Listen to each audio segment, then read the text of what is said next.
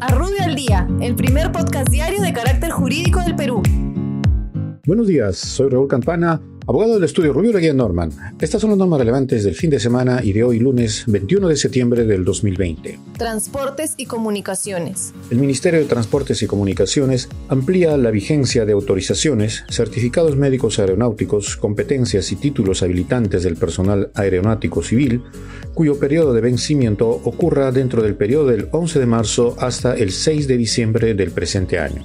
Superintendencia del Mercado de Valores. La Superintendencia del Mercado de Valores aprueba el modelo de bases para el proceso de selección no presencial de la entidad valorizadora responsable de determinar el precio mínimo a ser tomado en cuenta en los procesos de ofertas públicas de compra por exclusión y ofertas públicas de adquisición. Igualmente, modifica el reglamento de oferta pública de adquisición y de compra de valores por exclusión. SUNARP. La Superintendencia Nacional de Registros Públicos aprueba la emisión de la nueva tarjeta de identificación vehicular electrónica a partir del 1 de octubre del presente año, la misma que se implementará a nivel nacional de manera progresiva por un periodo que será determinado por esta superintendencia. Igualmente precisa que la tarjeta en soporte físico existente mantendrá sus efectos y validez legales. Muchas gracias, nos encontramos mañana.